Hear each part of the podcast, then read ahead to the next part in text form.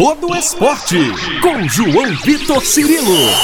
No campo, na quadra, na piscina, no tatame, em todos os lugares. E aqui, no Itacast. Um abraço para você que se liga aqui no Itacast da Itatiaia, edição 34 do podcast Todo Esporte. Desejando a você um ótimo dia, uma ótima tarde, uma ótima noite, você que nos acompanha em qualquer horário. Recebendo hoje ele que parte para um novo desafio na carreira. Concluiu um ciclo e abre outro, digamos assim, no mesmo local. O Sada Cruzeiro, que teve o Marcelo Mendes encerrando seu vínculo com o clube após 12 temporadas, escolheu o ex-ponteiro Felipe Ferraz para a função. Foram 11 anos fazendo parte do projeto Enquadra como referência da equipe, conquistando todos os grandes títulos desse período de uma incrível hegemonia da equipe celeste. E agora, aos 41 anos, o Felipe decidiu se aposentar e foi anunciado como novo treinador desse multicampeão do vôlei brasileiro e mundial. E esse vai ser o primeiro desafio do Felipe à beira da quadra. Felipe é o nosso entrevistado, nosso convidado aqui no podcast Todo Esporte, edição 34.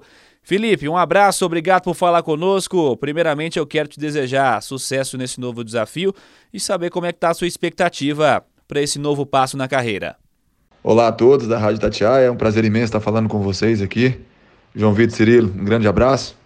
Cara, a expectativa não poderia ser melhor. É, muito empolgado, muito entusiasmado para começar esse novo processo, essa nova oportunidade que foi me dada. Então, estou muito feliz mesmo de encarar esse novo desafio. Seguindo falando desse próximo passo, Felipe, como surgiu a ideia, como foi o convite e como você recebeu essa proposta de assumir o comando de um clube do qual você faz parte em uma outra função há 11 temporadas? Pois é, essa ideia, na verdade, ela veio logo a, a, após a finalização da Superliga. É, eu senti que não haveria mais esse espaço para mim como atleta, né? Eu entendi isso e foi ventilado ali logo após, quem sabe dar continuidade nesse trabalho na parte de, da comissão técnica, na parte de assistente, como treinador. E aquilo foi amadurecendo, né, durante uma semana, eu entendendo o que seria essa responsabilidade.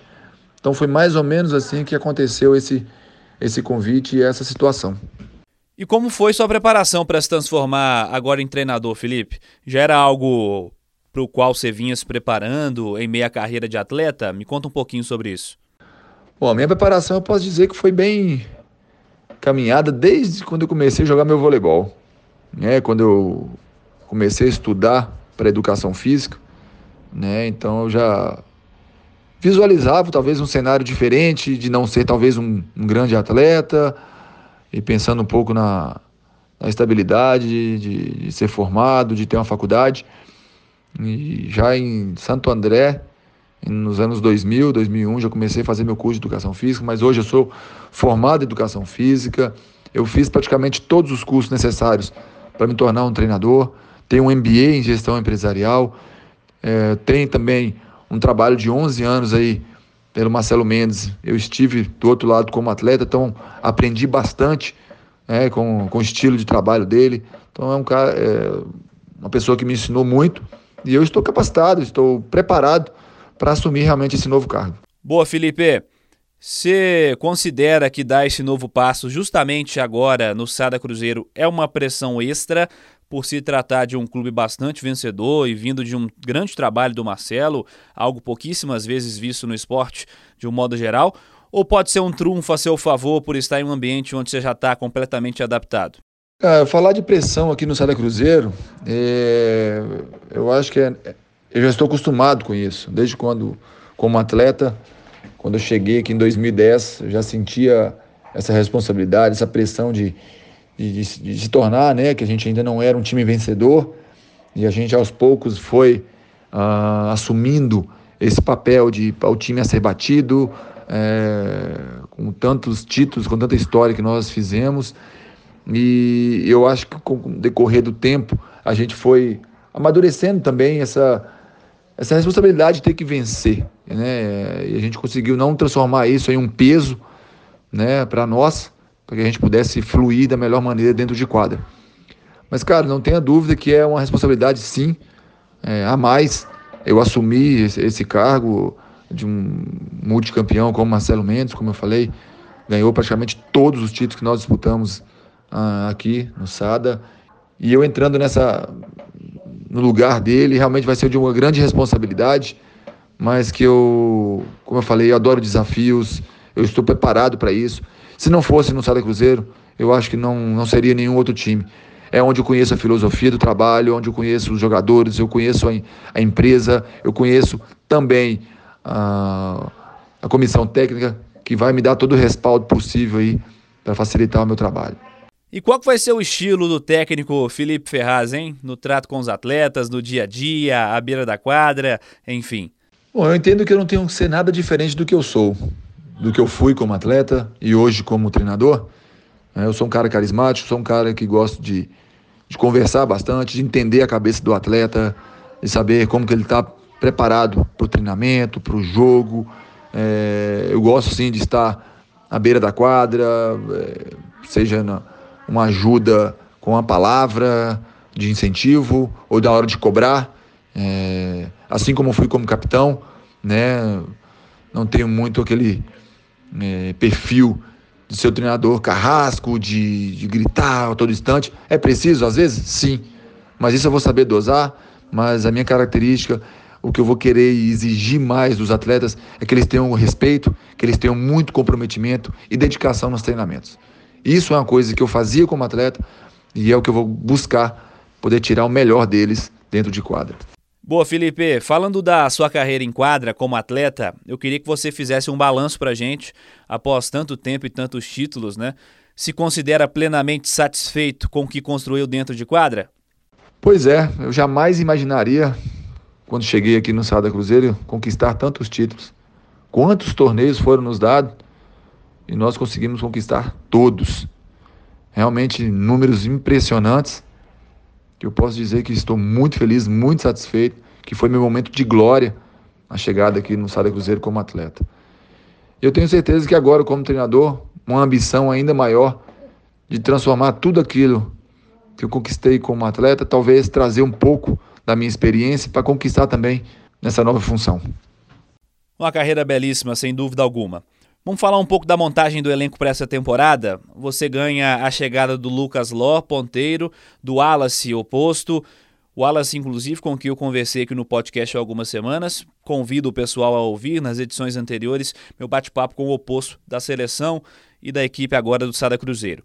E além disso, a sequência de outros bons nomes. Aí eu cito o Cachopa, o Lopes, o Rodriguinho, o Isaac, o Otávio. Como você avalia essas chegadas e a montagem do time para essa temporada 2021-2022? Bom, é... praticamente joguei com todos esses atletas, né?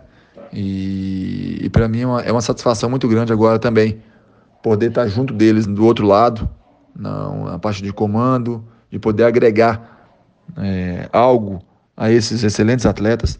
A chegada do Alex, que já teve grandes passagens por aqui, realmente vai nos dar um, uma tranquilidade ali de poder trabalhar, de saber da, da importância do Wallace, da qualidade, de, da potência do ataque, de saque, enfim, de bloqueio.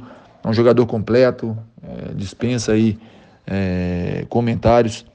E o Lucas Ló também teve uma breve passagem por aqui pelo Sada Cruzeiro, se não me engano, uns dois anos.